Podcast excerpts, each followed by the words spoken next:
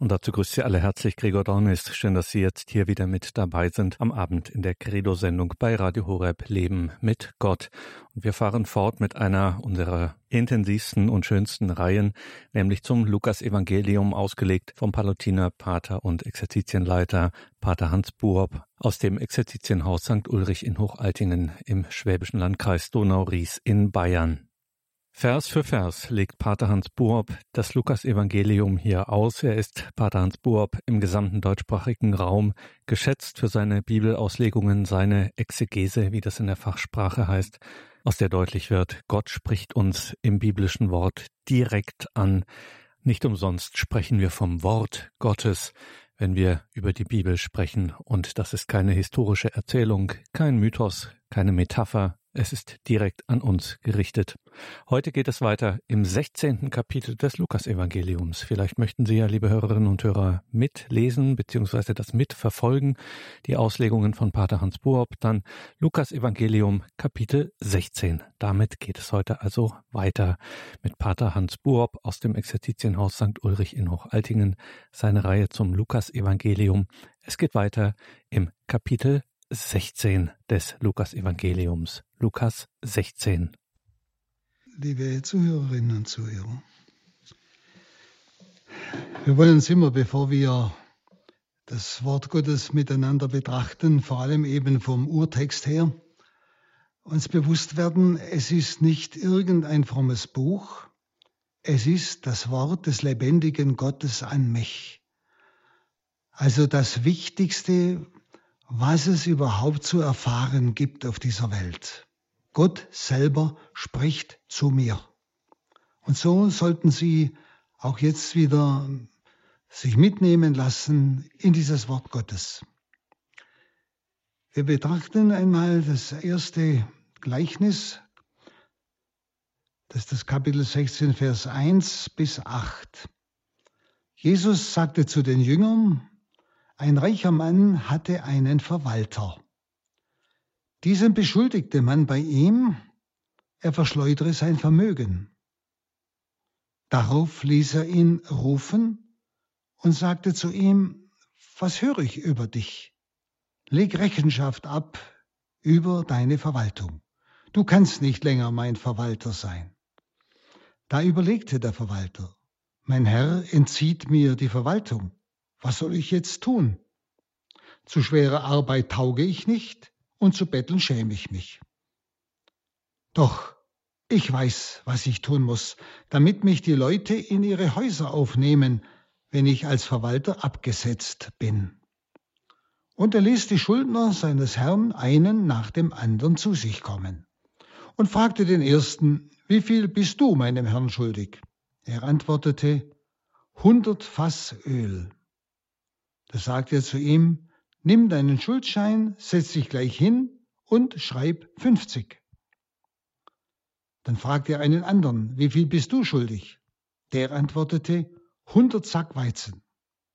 Da sagte er zu ihm, nimm deinen Schuldschein und schreib 80. Und der Herr lobte die Klugheit des unehrlichen Verwalters und sagte, die Kinder dieser Welt sind im Umgang mit ihresgleichen klüger als die Kinder des Lichtes. Was will Jesus mir, Ihnen sagen?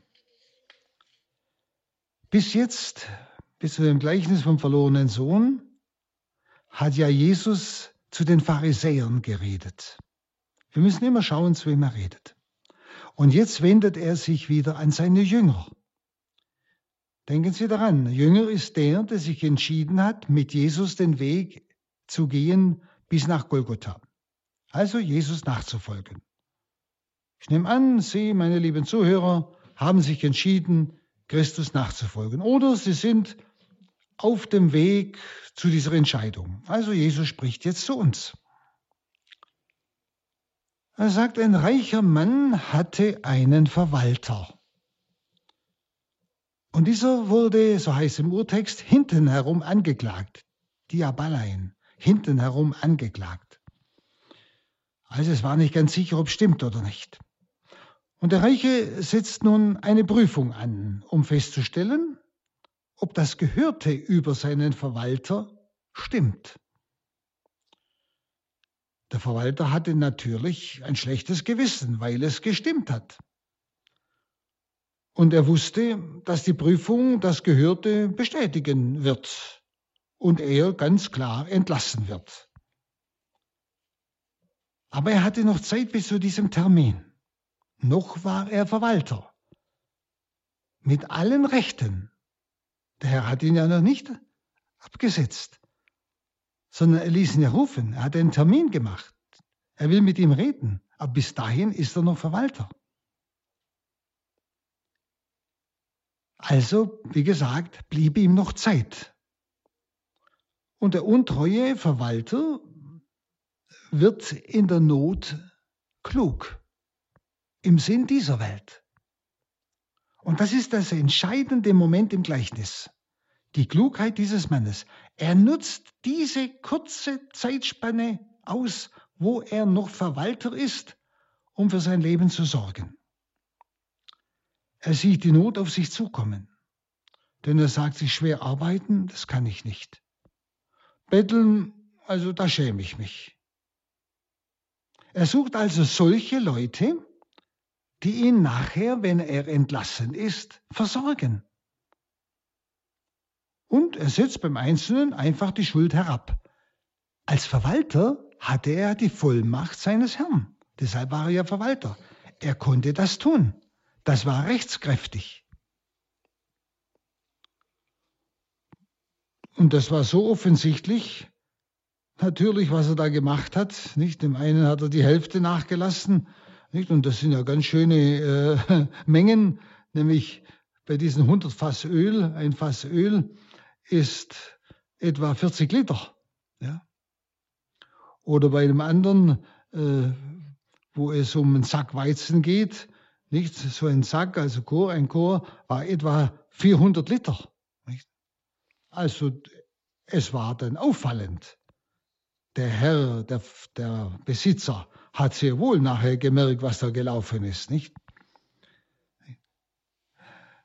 Und hat es ja an den abgeänderten Schuldscheinen gesehen. Und interessanterweise heißt es, so lobte er seinen Verwalter dass er das Klügste getan hat, was er in seinem, in seinem Falle, in seiner Situation noch tun konnte. Das Klügste. Wenn es auch zum Schaden seines Herrn war. Aber für ihn war es das Klügste. Denn er hatte ja das Recht dazu, wissen Sie, als Verwalter. Jesus hält damit, und das ist jetzt das, was der Herr mir und Ihnen sagen will, hält damit die Klugheit der Bösen für ihre Zwecke den Guten zur Beschämung vor. Die sind klug, die nutzen aus im Sinn der Welt, wo es um sie selber geht. Nicht? Die Klugheit der Kinder dieser Welt im diesseitigen Lebensbereich, die ist meisterhaft. Das sehen Sie doch überall.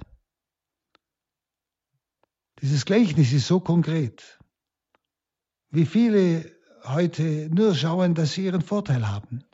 Schauen Sie, die ganze Wirtschaftskrise, all die Schwierigkeiten sind ja nur zu verstehen auf diesem Hintergrund, dass eine kleinere Menge Leute ihren Vorteil suchten.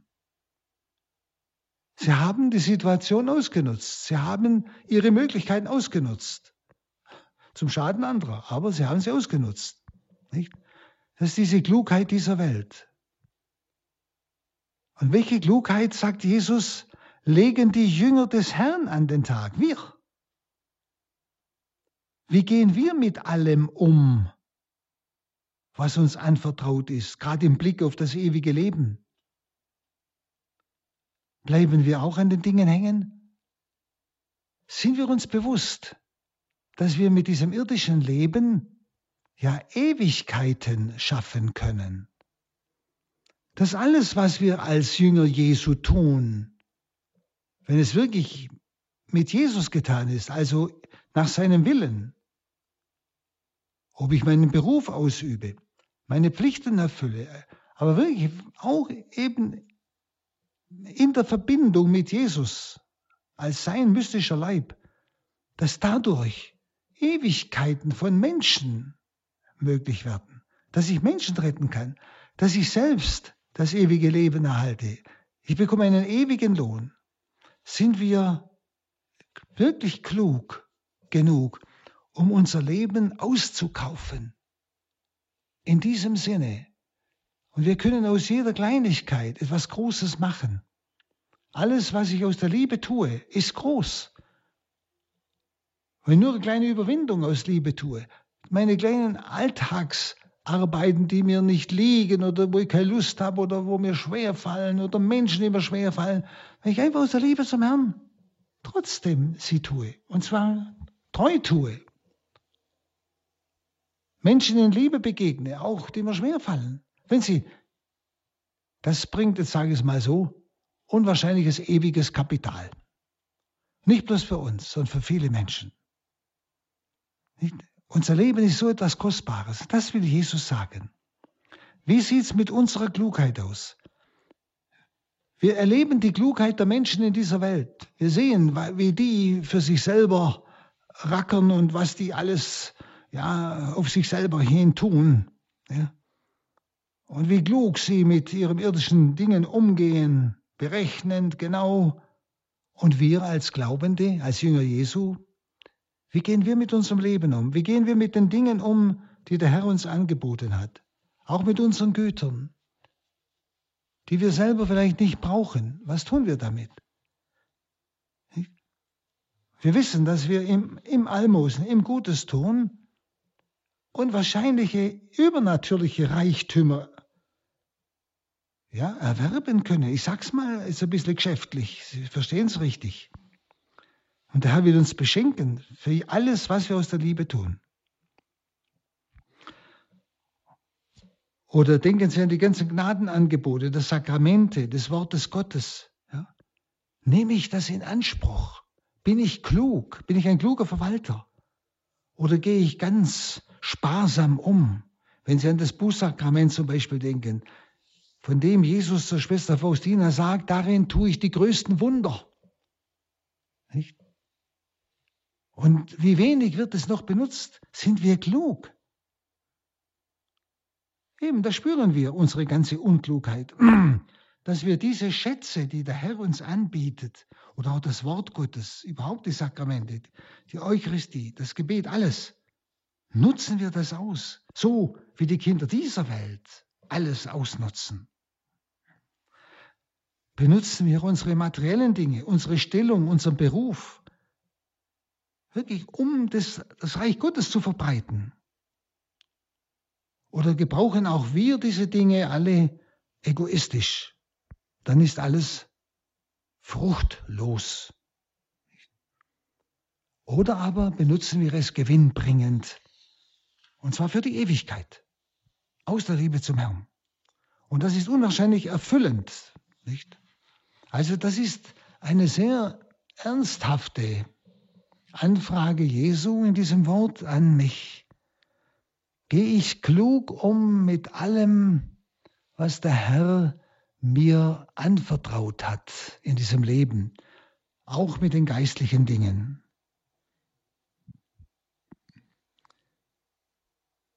Und nun schauen wir weiter.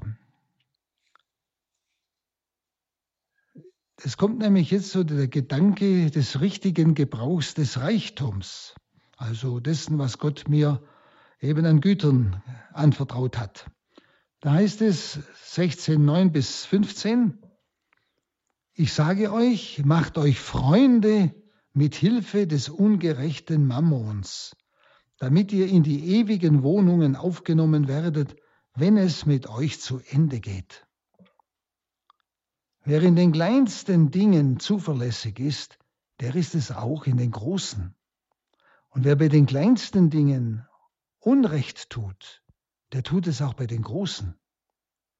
Wenn ihr im Umgang mit dem ungerechten Mammon nicht zuverlässig gewesen seid, wer wird euch dann das wahre Gut anvertrauen? Und wenn ihr im Umgang mit dem fremden Gut nicht zuverlässig gewesen seid, wer wird euch dann euer wahres Eigentum geben. Kein Sklave kann zwei Herren dienen. Er wird entweder den einen hassen und den anderen lieben oder er wird zu dem einen halten und den anderen verachten. Ihr könnt nicht beiden dienen, Gott und dem Mammon. Das alles hörten auch die Pharisäer, die sehr ihrem Geld hingen, und sie lachten über ihn. Da sagte er zu ihnen, ihr redet den Leuten ein, dass ihr gerecht seid. Aber Gott kennt euer Herz.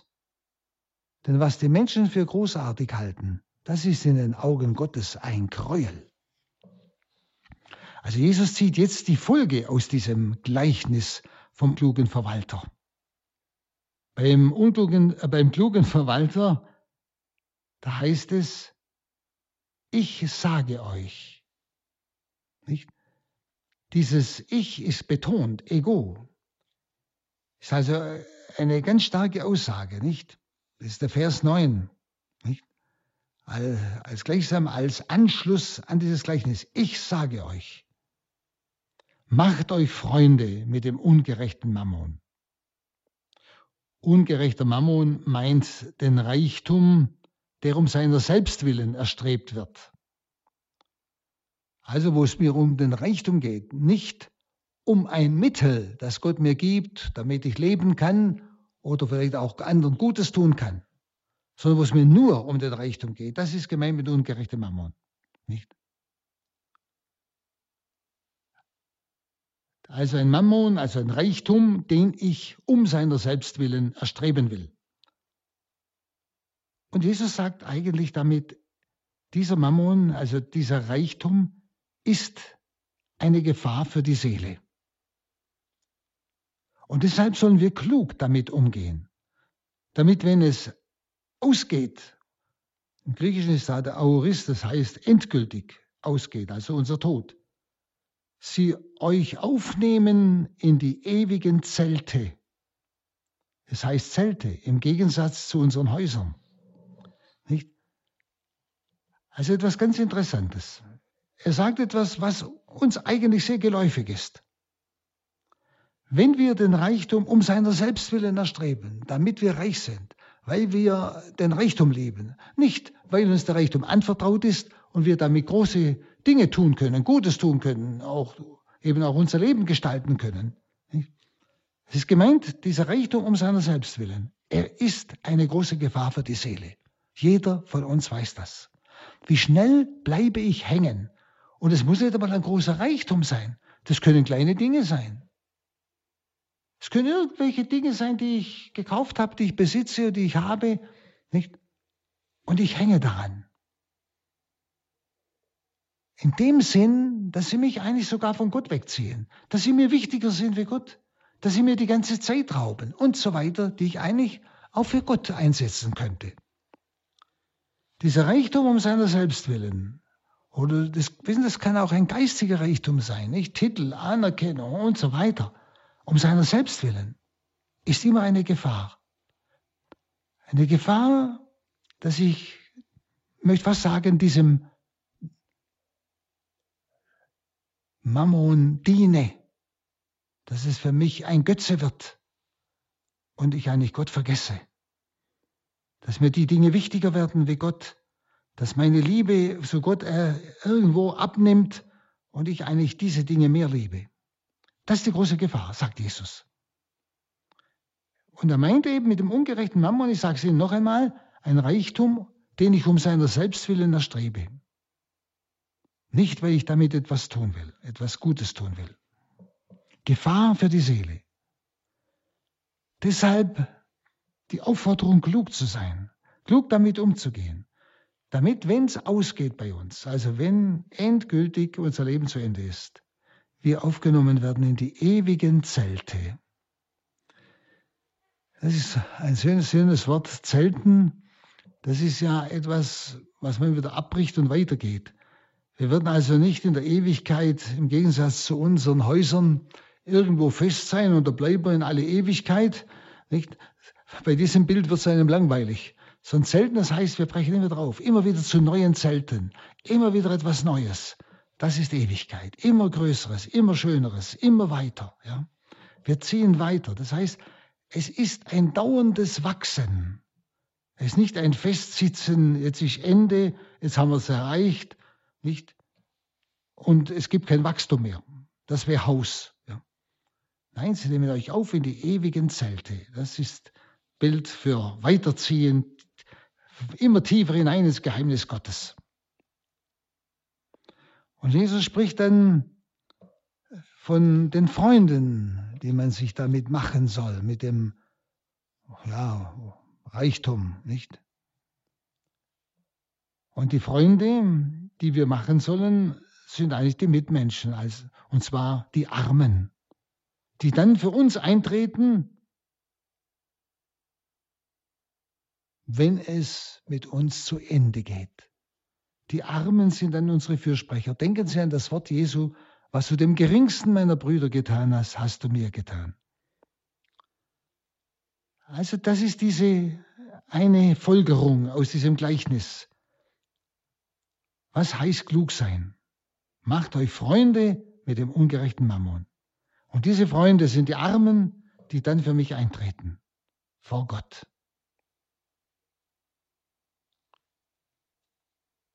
Und dann eben, wenn er sagt, wer in den kleinsten Dingen zuverlässig ist, der ist es auch in den großen und so weiter.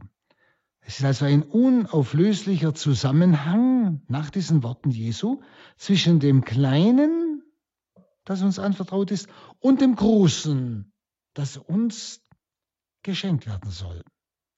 Also die wahre Treue bestätigt sich im Kleinen. Meine Treue wird sich im Kleinen zeigen, nicht in großen Dingen. Und das ist auch eine tiefe Erfahrung. Wer in kleinen Dingen treu ist, das, das fällt auf. Dem kann man auch Größeres anvertrauen. Da weiß man, auf den kann man sich verlassen. Aber wer schon im Kleinen ungenau ist, dem wird man nie etwas Größeres, etwas ja, Schwierigeres anvertrauen. Nicht? Es ist also hier ein Zusammenhang in diesen Worten Jesu zwischen dem Kleinen und dem Großen. Und wie gesagt, die wahre Treue bestätigt sich im Kleinen des Alltags und auch im Umgang mit den irdischen Gütern, die ja vergänglich sind. Und dass ich trotzdem mit ihnen klug umgehe, dass ich treu bin darin. Das heißt, es ist ein Blick auf das unser irdisches Leben, was das Gleichnis vorhin schon ausdrückte. Wenn wir dort im Kleinen treu sind, also wenn ich, ich sage jetzt mal so, nicht meine Arbeit mache, genau, wenn es jemand sieht, wenn es niemand sieht, ungenau, dann kann man mir nichts Großes anvertrauen. Das heißt, das, was Gott uns geben will, die Ewigkeit, das kann er uns nicht anvertrauen. Denn wir sind ja nicht treu im Kleinen. Wie soll er uns was Großes anvertrauen? Nicht? Das ist immer wieder dieser, dieser äh, Zusammenhang, klein, groß. Das, was wir hier im irdischen tun, ist ja eigentlich unscheinbar klein gegenüber dem Großen, dem Unendlichen, dem Ewigen, was Gott uns geben will. Aber er legt den Akzent auf die Treue im Kleinen. Und wissen Sie, das ist wahre Heiligkeit. Das ist Werktagsheiligkeit. Dass ich das, was ich tue, so gut wie möglich tue, ob es jemand sieht oder nicht, in meinem Beruf und überall.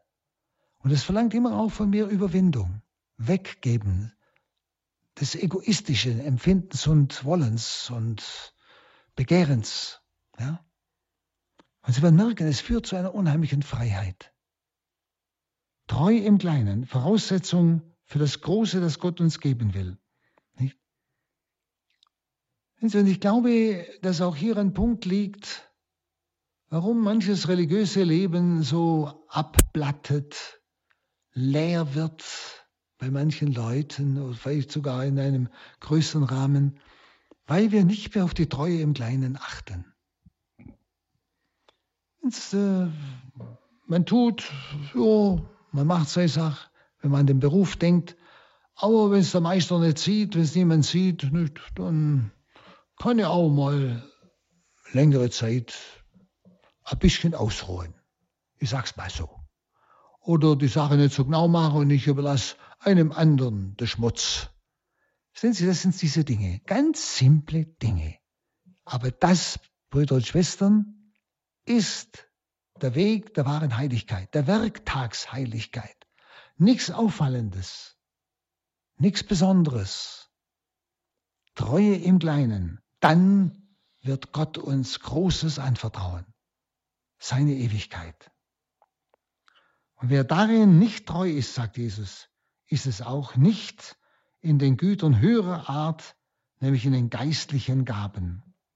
Sie, ich, ich denke, da, da spricht er auch noch etwas an, wenn wir von Charismen sprechen, geistigen Gaben, die Gott uns geben will.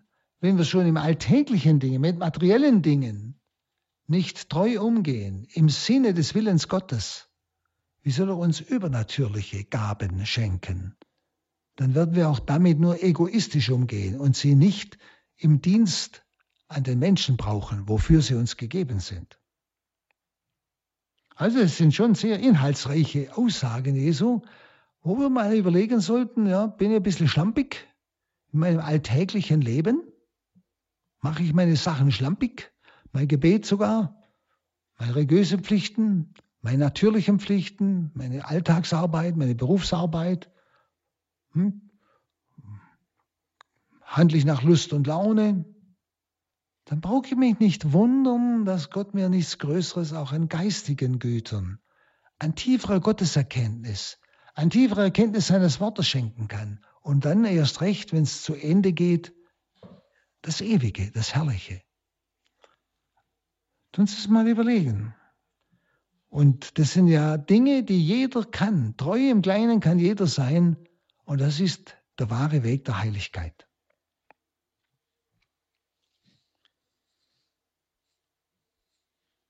Nicht? Und er sagt, Jesus stellt dann ja den, den Mammon der Ungerechtigkeit und das Wahre einander gegenüber. Wenn er sagt, wenn ihr im Umgang mit dem ungerechten Mammon nicht zuverlässig gewesen seid, wer wird euch dann das wahre Gut anvertrauen? Er stellt also dann den Mammon der Ungerechtigkeit eben dem Wahren gegenüber, als Gegensatz. Das Erstere, Mammon der Ungerechtigkeit, meint, wie gesagt, die gottgefällige Verwendung des irdischen Gutes. Und das zweite ist das Heilsgut, das den Kindern des Lichtes anvertraut wird. Dann heißt es, und wenn ihr im Umgang mit dem fremden Gut, das ist der Vers 12, nicht zuverlässig gewesen seid, wer wird euch dann euer wahres Eigentum geben? Hier bringt Jesus dasselbe, nur in einem anderen Bild. Dasselbe, was er gerade eben gesagt hat im Vers vorher. Hier stellt er gegenüber das Fremde und das Eure. Vorher stellt er gegenüber Mammon der Ungerechtigkeit und die Wahrheit, das Wahre. Jetzt das Fremde und das Eure. Fremde ist nicht Eigentum des Menschen. Wenn es fremd ist, kürzt mir nicht, das ist fremd. Wir sind also nur Verwalter irdischer Dinge, will Jesus damit sagen wenn ihr mit dem fremden Gut nicht zuverlässig gewesen seid. Eben, dass Gott euch anvertraut hat. Anvertraut ist nicht euer Eigentum. Nicht? Es ist für euch fremd. Nicht? Wer wird euch denn das wahre Eigentum geben? Euers, euers heißt es eigentlich. Euer wahres Eigentum. Fremde, wie gesagt, ist nicht Eigentum des Menschen. Wir sind Verwalter. Die geistigen Güter nennt Jesus das Eure. Interessant. Sie werden unser unvergängliches Eigentum werden. Sie werden unser unvergängliches Eigentum werden.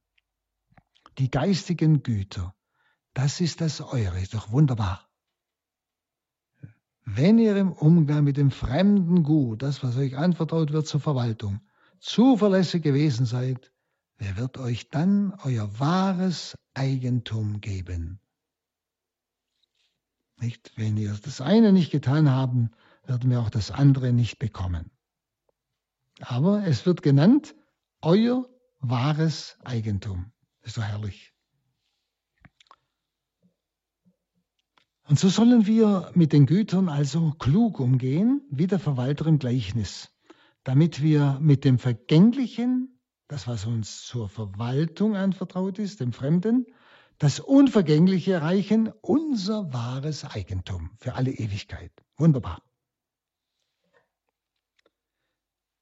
Dann äh, sagt Jesus, kein Sklave kann zwei Herren dienen, Er wird entweder den einen hassen und den anderen lieben, oder er wird zu dem einen halten und den anderen verachten. Ihr könnt nicht beiden dienen, Gott und dem Mammon.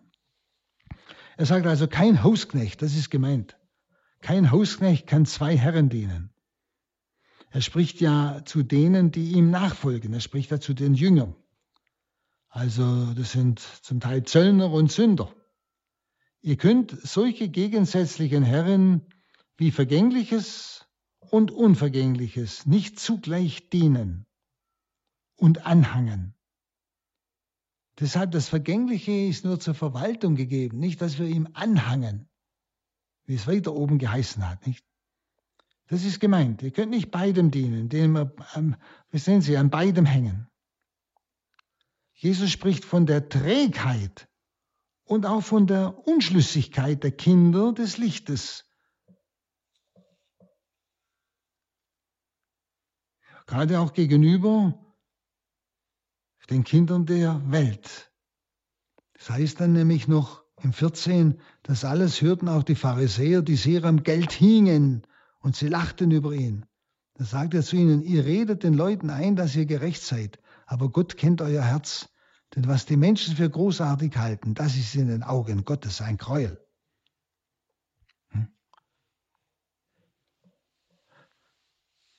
Also es geht Jesus darum, sich ganz an ihn zu halten bis in die kleinsten Dinge des Alltags. Und die Pharisäer, die haben ja zugehört. Obwohl Jesus zu den Jüngern spricht, haben die auch zugehört. So wie die Jünger zugehört haben, wenn er zu den Pharisäern sprach. Und als sie es hörten, wie es heißt es ja, sie verhöhnten ihn. Und gerade ihnen sagt Jesus, weil sie geldgierig sind, Gott kennt euer Herz. Das, was beim Menschen hoch angesehen ist, nämlich die, der Besitz und all diese Dinge, das ist vor Gott ein Gräuel. Das heißt eben, äh, mal richtig verstanden, der Besitz um des Besitzes willen. Wenn ich das, was mir Gott anvertraut hat zur Verwaltung, wenn ich das als meinen Besitz nehme, dann ist es vor Gott ein Gräuel. Ich habe es ja gestohlen, auf Deutsch gesagt. Es ist nicht mein Eigentum. Es ist das Fremde, hat er ja sehr deutlich ausgedrückt. Das Eigentum, das bekommen wir. Das ist das Ewige. Und das ist das Wunderbare. Schauen wir mal jetzt äh, der Vers 16 bis 18. Bis zu Johannes hatte man nur das Gesetz und die Propheten. Seitdem wird das Evangelium vom Reich Gottes verkündet und alle drängen sich danach hineinzukommen. Aber eher werden den Himmel und die Erde vergehen, als dass auch nur der kleinste Buchstabe des Gesetzes wegfällt. Wer seine Frau aus der Ehe entlässt und eine andere heiratet, begeht Ehebruch. Auch wer eine Frau heiratet und von ihrem Mann aus der Ehe entlassen wird, ist, begeht Ehebruch. Was sagt hier Jesus? Spricht er immer noch zu den Jüngern. Diese Stellen scheinen gleichsam willkürlich zusammengestellt zu sein, die verschiedenen Verse. Doch sie sind sehr sinnvoll. Nämlich Jesus spricht von der Lieblosigkeit und der Hartherzigkeit der Pharisäer. Nicht? Die haben sie ja gerade dazwischen gemengt, als er zu seinen Jüngern spricht. Sie haben ja gelacht. Nicht? Und Jesus hat ihnen geantwortet. Und deshalb, er spricht jetzt gleichsam wieder von dieser Lieblosigkeit und Hartherzigkeit der Pharisäer und von der Gültigkeit des Gesetzes. Denn davon spricht schon Abraham. Und deshalb bezieht sich im folgenden Gleichnis, das nachher gleich kommt, bezieht sich das folgende Gleichnis es geht ja um diesen Verdammten, nicht? Bezieht sich auf Abraham, in dessen Schoß dieser arme, hungernde, der gestorben ist, liegt. Der Kranke. Und dieser sagt zu ihm, Abraham sagt zu ihm, sie haben Mose und die Propheten. Also auch im Neuen Testament gilt noch das Gotteswort des Alten Testamentes. Sie haben Mose und die Propheten. Jesus spricht also von solchen, die umkehren und solchen, die sich selbstgerecht vorkommen.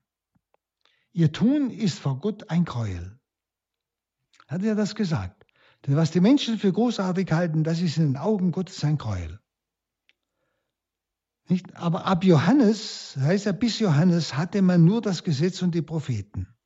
Ab Johannes wird das Reich Gottes verkündet. Seitdem heißt es, Vers 16, seitdem wird das Evangelium vom Reich Gottes verkündet und alle drängen sich danach hineinzukommen. Und zwar, das heißt nicht einfach alles, sondern heißt jeder. Und zwar dieser jeder, das sind die Sünder, das sind die Zöllner, die drängen sich hinein. Das heißt, man kann nur ganz hinein. Das Reich Gottes äh, duldet keine Halbheit.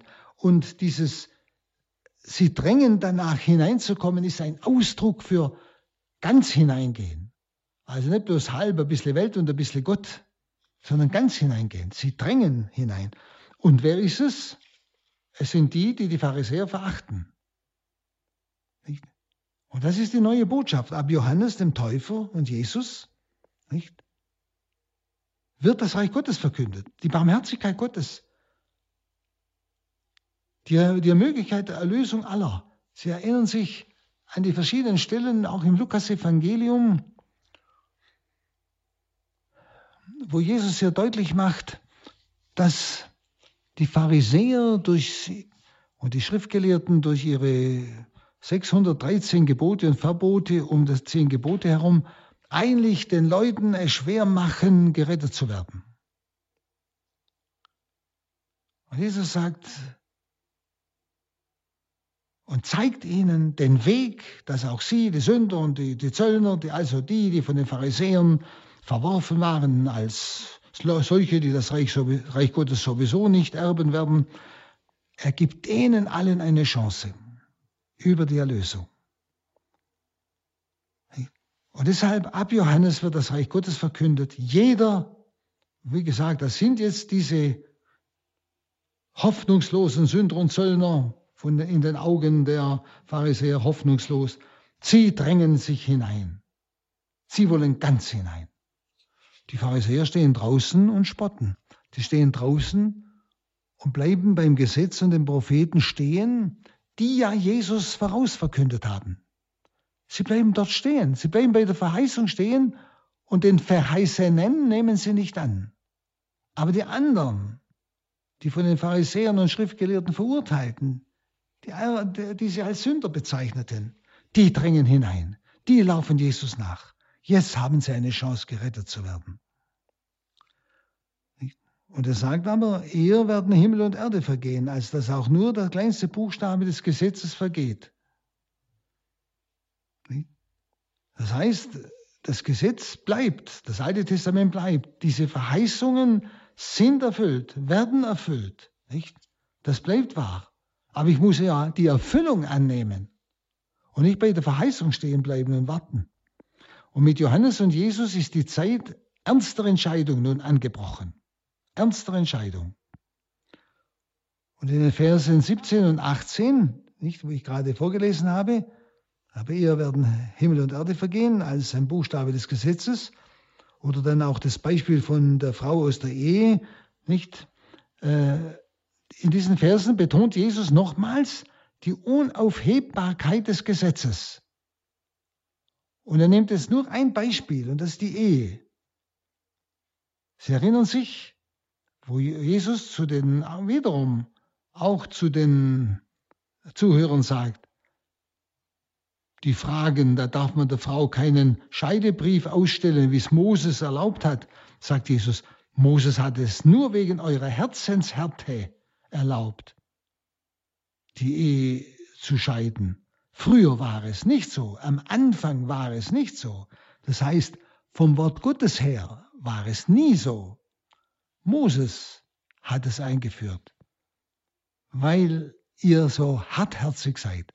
Und das ist ja das Kennzeichen der Pharisäer und Schriftgelehrten. Darum sagt Jesus ihnen. Also mit Johannes und Jesus Hat also eine ernsthafte Zeit der Entscheidung begonnen. Nicht? Aber wie gesagt, trotzdem ist das Gesetz und die Propheten nicht aufgehoben. Nicht? Sondern es geht darum, das ursprüngliche, der ursprüngliche Wille Gottes zu erfüllen. Das zeigt er eben an diesem äh, Ehescheidungsgesetz, beziehungsweise an diesem äh, Brauch, wie sie es gehandhabt haben. Gegen eigentlich das Gebot Gottes vom Anfang.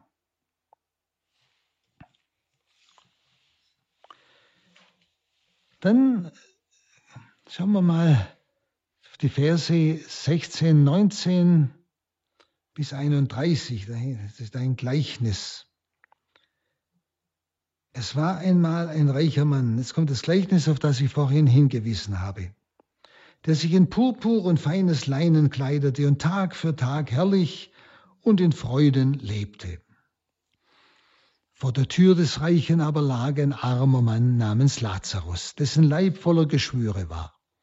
Er hätte gern seinen Hunger mit dem gestillt, was vom Tisch des Reichen herunterfiel. Stattdessen kamen die Hunde und leckten an seinen Geschwüren. Als nun der Arme starb, wurde er von den Engeln in Abrahams Schoß getragen. Auch der Reiche starb und wurde begraben. In der Unterwelt, wo er qualvolle Schmerzen litt, blickte er auf und sah von weitem Abraham, und Lazarus in seinem Schoß. Da rief er, Vater Abraham, hab Erbarmen mit mir und schick Lazarus zu mir. Er soll wenigstens die Spitze seines Fingers ins Wasser tauchen und mir die Zunge kühlen, denn ich leide große Qual in diesem Feuer. Abraham erwiderte, Mein Kind, denk daran, dass du schon zu Lebzeiten deinen Anteil am Guten erhalten hast, Lazarus aber nur Schlechtes. Jetzt wird er dafür getröstet, du aber musst leiden. Außerdem ist zwischen uns und euch ein tiefer, unüberwindlicher Abgrund, so dass niemand von hier zu euch oder von dort zu uns kommen kann, selbst wenn er wollte. Da sagte der Reiche, dann bitte ich dich, Vater, schick ihn, nämlich den Lazarus, in das Haus meines Vaters, denn ich habe noch fünf Brüder. Er soll sie warnen, damit nicht auch diese an diesen Ort der Qual kommen. Abraham aber sagte, Sie haben Mose und die Propheten, auf sie sollen sie hören. Er erwiderte, Nein, Vater Abraham, nur wenn einer von den Toten zu ihnen kommt, werden sie umkehren. Darauf sagte Abraham, wenn sie auf Mose und die Propheten nicht hören, werden sie sich auch nicht überzeugen lassen? Wenn einer von den Toten aufersteht.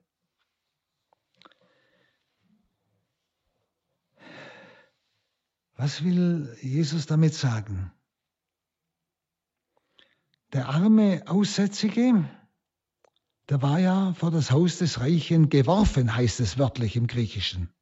Nicht einfach nur er lag da, sondern er wurde dahin geworfen. Das heißt also, er konnte sich überhaupt nicht mehr selbst helfen. Er konnte sich gar nicht mehr bewegen. Er wurde hingeworfen. Man hat sich also seiner entledigt, in der Hoffnung, dass der Reiche ihm schon was geben wird. Aber der hat ihn einfach übersehen. Er hat ihm ja nichts Böses getan, er hat ihn nur übersehen. Und dann heißt es, als er starb, dieser arme Lazarus, als er starb, wurde er von den Engeln in den Schoß Abrahams getragen. Also eine ganz feierliche Aussage. Als er starb, wurde er von den Engeln in den Schoß Abrahams getragen. Und dann heißt es ganz lapidar, ganz nüchtern, nicht? Nämlich der Reiche, als der Reiche starb, wurde er begraben, fertig. Der eine wurde von den Engeln Gottes in den Schoß Abrahams getragen. Reichen heißt nur, als er starb, wurde er begraben. Fertig. Also hier liegt schon ein großer Gegensatz. Für den Armen war der Tod das Ende seines Leidens. Für den Reichen war es das Ende seines irdischen Glückes. Merken Sie wieder den Zusammenhang. Für ihn, für den Reichen, war der Reichtum nicht etwas Fremdes, nicht etwas, was ihm zur Verwaltung gegeben ist, mit dem er hätte umgehen müssen, klug handeln müssen, dem Lazarus etwas geben zum Beispiel. Nein, er hat den Reichtum für sich in Besitz genommen. Das, was verwalt, was ihm zur Verwaltung gegeben wurde, hat er als Besitz genommen. Jetzt, denken Sie jetzt an all das, was wir vorhin gesagt haben. Es wird hier wunderbar zusammengefasst in dem Gleichnis. Und damit hat er das, was dann wirklich sein Eigentum geworden wäre, das Ewige, das hat er dadurch verpasst. Er hatte schon seinen Besitz. Das Irdische, das hat ihm genügt. Das andere wollte er schon gar nicht mehr. Merken Sie es. Und wie viele leben so? Und leben so in ihrem Besitz als Eigentum, nicht als zur Verwaltung, mit dem sie klug umgehen, und vergessen eigentlich das, was Gott ihnen als Eigentum für immer, für ewig schenken wollte. Das war's. Wenn Sie. Also, ganz lapidar, der Reiche wurde begraben. Hier ist also dieser Gegensatz. Beim Armen war es Ende des Leidens, beim anderen einfach Ende des irdischen Glückes.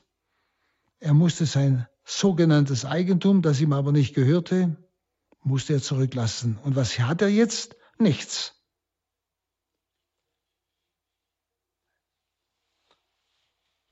Abraham spricht von einer großen Kluft, die unüberbrückbar ist.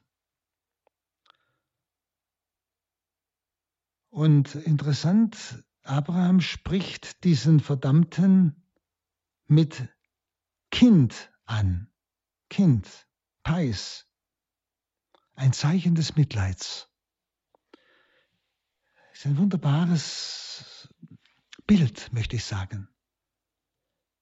Der Himmel verflucht nicht die Hölle, Gott verflucht nicht die, den Verdammten, sondern er leidet. Die Liebe leidet, Gott ist Liebe. Und wohl auch die Heiligen, alle, die zu Gott gehören, sie leiden, weil diese Menschen sich gegen Gott entschieden haben. Weil sie das, was Gott ihnen anvertraut hat, als ihr Eigentum genommen haben und das, was ihr Eigentum werden sollte, wenn sie klug mit dem Irdischen umgegangen wären, das haben sie gar nicht gewollt. Und die Kluft ist ein Ausdruck, es gibt keine Verbindung zwischen Hölle und Himmel. Also von wegen, die Hölle wird irgendwann mal aufgelöst, das steht nicht in der Heiligen Schrift. Das ist nicht Wort Gottes. Und Gott sagt uns die Wahrheit. Lassen Sie sich nicht durcheinander bringen. Und der Höhepunkt, könnte man sagen, des Gleichnisses ist eigentlich so die Aussage, erstens einmal, das Hängen an Geld und Gut macht taub für die Botschaft Jesu vom Heil.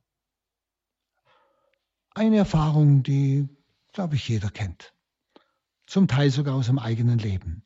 Das Hängen an Geld und Gut macht taub für die Botschaft Jesu vom Heil. Und das ist eben dieses Bild von vorher, wenn ich das Irdische mir zum Eigentum mache, dann ist das mein Gut und mein Heil. Nicht? Denken Sie an den, das andere schöne Gleichnis, das ist wirklich passend hier. Der, wo eine tolle Ernte hatte und viele Scheunen baute, jetzt hat er jetzt hat er zu essen und zu leben, viele Jahre. Und dann heißt es, du Tor, noch in dieser Nacht wird man das Leben von dir fordern. Nicht? Das ist die Unklugheit des irdisch-menschlich denkenden Menschen. Also Höhepunkt des Gleichnisses ist die Aussage, das Hängen an Geld und Gut macht taub für die Botschaft Jesu vom Heil. Und zweitens, diejenigen, die in unbußfertigem Unglauben verharren, werden sich auch nicht bekehren, wenn ein Toter aufersteht. Das ist eine ganz entscheidende Aussage. Wir meinen ja auch, ja, wenn ein Tod aufersteht, dann würden sich sogar die Atheisten bekehren. Da brauchen Sie keine Angst haben. Lazarus ist auch auferstanden. Dann wollten sie ihn wieder töten, weil so viele durch ihn zum Glauben kamen, nicht? Wissen Sie, durch solche Wunder, obwohl das ja ein großes Wunder ist, wenn einer von den Toten aufersteht, durch solche Wunder kommt der Mensch nicht zum Glauben. Er kann sich höchstens öffnen für die Gnade des Glaubens. Glaube ist eine Gnade. Und deshalb dieser Verweis. Sie haben Mose und die Propheten, die sollen sie hören. Der Verweis auf die Heilige Schrift ist derart wichtig, nicht? weil die Schrift ein geistgewirktes Wort ist. Mein Wort ist Geist und Leben, sagt Jesus. Der Hebräerbrief sagt, ist Kraft und Leben. Ja? Deshalb, der Mensch kann vielleicht durch ein Wunder sich öffnen, dass er bereit ist, die Schrift zu lesen, das Wort Gottes in sich einzulassen. Aber das Wort Gottes hat die Kraft in sich, das zu bewirken, was es sagt.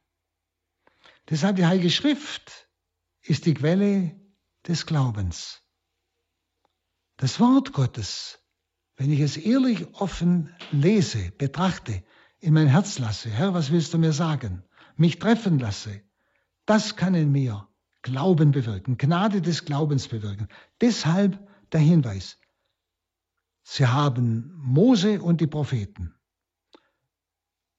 Wenn Sie auf die nicht hören und nicht umkehren, werden Sie es auch nicht tun, wenn einer von den Toten aufersteht. Und das stimmt. Wenn Sie geschehen so viele Wunder, wenn Sie nur an Lutz denken, an andere Orte, so viele Wunder. Jeder Atheist könnte sich davon überzeugen lassen. Aber es überzeugt Sie nicht. Sie sind verschlossen.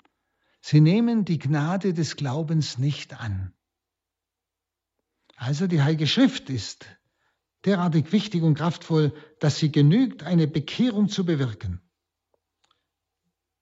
Wenn sie Wunder reichen nicht an das außergewöhnliche Zeugnis der Heiligen Schrift. Wunder sind eigentlich eher für den Glaubenden, um seinen Glauben zu stützen. Für den Ungläubigen vielleicht, dass er sich öffnet und bereit ist, das Wort Gottes in sich einzulassen und so zum Glauben zu finden. Sie merken, dieses Gleichnis hat unwahrscheinlich viel Aussagen in sich, die uns sehr wichtig sind, gerade auch heute.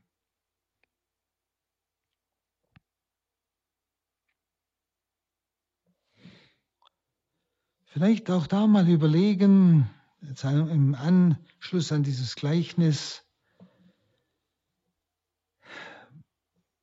einmal bin ich der Arme, jetzt in diesem Sinn einmal gesehen, der keinen Reichtum hat, sondern der einfach alles, was er hat, auch wenn er viel hat, es gut verwaltet, klug verwaltet.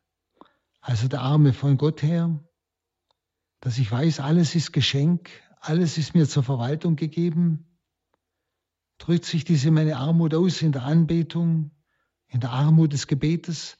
Also einmal ist schon die Frage, bin ich dieser Lazarus? Aber jetzt eben im übertragenen Sinn des Armen, der nichts eigenes hat, alles, was er hat, ist ihm zur Verwaltung gegeben, auch die geistigen Güter, seine Fähigkeiten, seine Talente, seine Gaben. Bin ich einer, der nichts hat und alles, was Gott ihm gegeben hat, gehört ihm nicht, er verwaltet es in Treue? Bin ich der? Oder bin ich der Reiche? Geistig, geistlich, materiell? Erwarte ich von diesem Besitz Glück, alles, was ich eigentlich nur von Gott eigentlich erwarten könnte. Anerkennung und so weiter, Erfüllung. Stehen Sie, das sollte ich mir auch fragen. Ist in mir Habsucht? Das, das ist Form des Reichtums. Nicht? Dann werde ich kein Eigentum in der Ewigkeit haben. Also Sie merken, es sind jetzt ein paar wenige Worte, die wir nur schon jetzt betrachtet haben in diesem einen Kapitel 16. Aber es steckt so viel drin, was für unser Heil und für den Weg unserer Heiligkeit klare Aussagen sind und große Hilfen gibt. Und es ist alles eigentlich einfach, lebbar. Und trotzdem ist unser Egoismus so stark, dass wir immer wieder in die Gefahr des Reichtums jetzt in diesem Sinne kommen, des Egoismus, des Besitzenwollens, des Habenwollens, dass ich von Dingen, von all den Dingen, materiell, geistig, geistlich, das erwarte für mich, was ich nur von Gott erwarten kann. Erfüllung, Freude, Friede, Glück.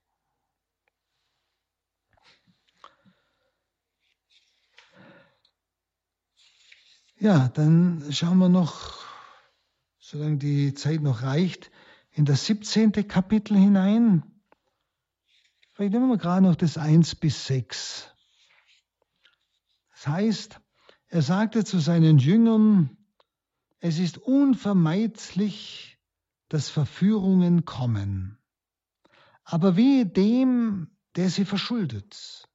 Es wäre besser für ihn, man würde ihn mit einem Mühlstein um den Hals ins Meer werfen. Also das, als dass er einen von diesen Kleinen zum Bösen verführt. Seht euch vor. Jetzt geht das Wort wieder, wie er sagt, er sagte zu seinen Jüngern wieder ganz und gar an die Jünger und Apostel. Es ist unvermeidlich, dass Verführungen kommen. Im griechischen Ta Skandala. Skandala heißt, es sind, ist Anstoß, und zwar Anstoß zur Sünde. Es ist unvermeidlich, dass nicht Anstöße kommen, die zur Sünde verleiten. Es ist unmöglich. Solange wir in dieser Welt sind, werden wir solchen Dingen immer wieder begegnen. Und dann heißt es aber, wehe dem, der sie verschuldet, diese Anstöße. Schon mal die erste Frage. Werde ich durch meinen Lebensstil, durch meine Lebensart, durch meine Umgangsart, werde ich zum Skandalon für Menschen. Er sagt ja und spricht von den Kleinen, die zum Bösen verführt werden durch solche Skandala. Und diese Kleinen, das ist nicht gemeint die Kinder, sondern die Kleinen sind gemeint, seine Jünger und Apostel damals. Sie waren ja alle am Anfang. Das heißt, es waren alles Anfänger im Glauben. Und wir haben so viele heute Anfänger im Glauben. Wir müssen aufpassen, dass wir ihnen kein Ärgernis geben. Sie sind noch nicht so fest im Glauben, dass sie es außer ertragen könnten, wenn sie bei mir erleben, dass ich eigentlich gar nicht so lebe, wie ich vorgebe. Sind Sie, dass Sie an meinem Leben Ärgernis nehmen? Die Kleinen, die Anfänger im Glauben, fallen dann leicht wieder ab. Sie ärgern sich. Es ist wirklich diese, dieser Anstoß zur Sünde und Sünde ist wieder Abfall von Gott. Es heißt eigentlich, wörtlich übersetzt, Fußeisen, nicht? wo sie dann hängen bleiben und nicht mehr weiterkommen zu Gott hin. Und zwar gemeint unter den Jüngern. Er spricht da jetzt zu den Jüngern und Aposteln, er spricht es zu uns, dass wir einander als Glaubende solche Anstöße zur Sünde geben, durch unser Leben, durch unsere Worte, durch unsere Verhaltensweise, dass wir gleichsam Fußeisen auslegen durch unser Leben, wo die Kleinen, die Anfänger im Glauben hängen bleiben. Ja? Also es geht um diesen Anstoß zur Sünde unter den Jüngern, unter den Glaubenden. Und es geht um die Anfänger im Glauben, die daran wieder ihren anfänglichen Glauben verlieren können. Nicht? Und er sagt, es ist unmöglich, dass es das nicht gibt. Einfach schon wegen der Erbsünde. Nicht? Ärgernisse kommen, das heißt, diese Fußangeln kommen, diese, äh, diese Anstoßstöße zur Sünde kommen. Wir müssen damit rechnen. Und wodurch? Ich habe es schon gesagt. Schlechtes Beispiel. Gerade auch irreführende Lehren, wie mancher Verkünder heute in Religion oder Kanzel verkündet Dinge, die mit der Lehre der Kirche überhaupt nicht mehr übereinstimmen. Verstehen Sie? Oder die nur über den Papst schimpfen oder über Priester oder über alles Mögliche. Sind Sie und Anfänger im Glauben nehmen Anstoß und geben ihren Glauben wieder auf. Das ist gemeint. Ärgernis unter den Glaubenden. Und das ist das, was wir heute vielfach haben. Wir müssen Rücksicht nehmen auf die Anfänger im Glauben. Und Mühlstein, den können Sie sehen in Kapharnaum und da, wenn Sie mal so einen Mordsmühlstein sehen, dann wissen Sie, was Jesus gemeint hat. Wenn einer so etwas am Hals hängen hat, der kommt nicht mehr hoch. Es geht also, dieser Mühlstein, der hinabzieht, ist ein Bild für die Schwere der Schuld. Und wie gesagt, einen dieser Kleinen, er sagte dieser Kleinen, er spricht ja jetzt zu diesen Jüngern und Aposteln, das sind diese Kleinen, diese Anfänger im Glauben. Nicht? Das heißt ja einen von diesen Kleinen, diesen, er spricht ja hier von denen, die da sind. Und das sind die Jünger und Apostel, das sind wir. Paulus spricht ja auch von groß und klein, nicht? Er spricht von Starken und Schwachen. Die Starken müssen die Schwachen tragen und so weiter. Also Jesus verlangt liebevolle Rücksicht, gerade auch auf die Anfänger im Glauben. Und er sieht aber schon voraus, wie in Zukunft die Anfänge seiner Saat verdorben werden. Wissen Sie, diese Irrlehren, diese Anstöße zur Sünde, diese Fußeisen, diese Ärgernisse sind von Anfang an immer wieder in der Kirche. Immer wieder. Von Anfang an. Johannes kämpft dagegen. Paulus kämpft dagegen. Gegen diese Irrlehrer aus den eigenen Reihen, nicht? Also wichtiger als, als alle Erkenntnis ist die Liebe. Das ist das Gegenteil von Ärgernis geben. Also seht euch vor, sagt er.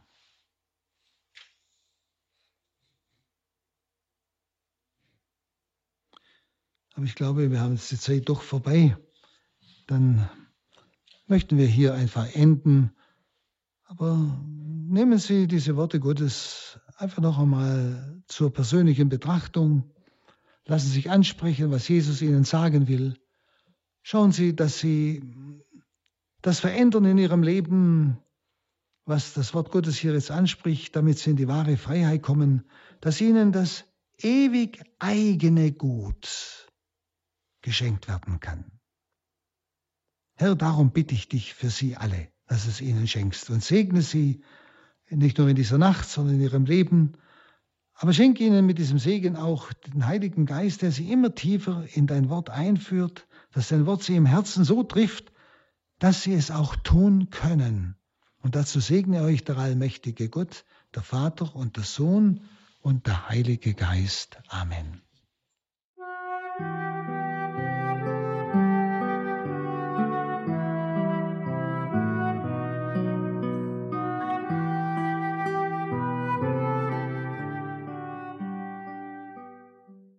In der heutigen Credo-Sendung hörten Sie wieder Pater Hans Buob, Palutiner, geistlicher Begleiter, Seelsorger, Exerzitienleiter am Exerzitienhaus St. Ulrich in Hochaltingen mit seiner Reihe zum Lukas-Evangelium.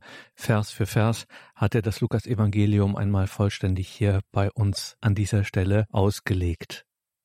Liebe Hörerinnen und Hörer, schauen Sie auch in die Details zu dieser Sendung. Dort finden Sie einen Link zu den vielfältigen Publikationen von Pater Hans Buob erschienen beim Unio Verlag. Das lohnt sich auf jeden Fall, sich das mal anzuschauen.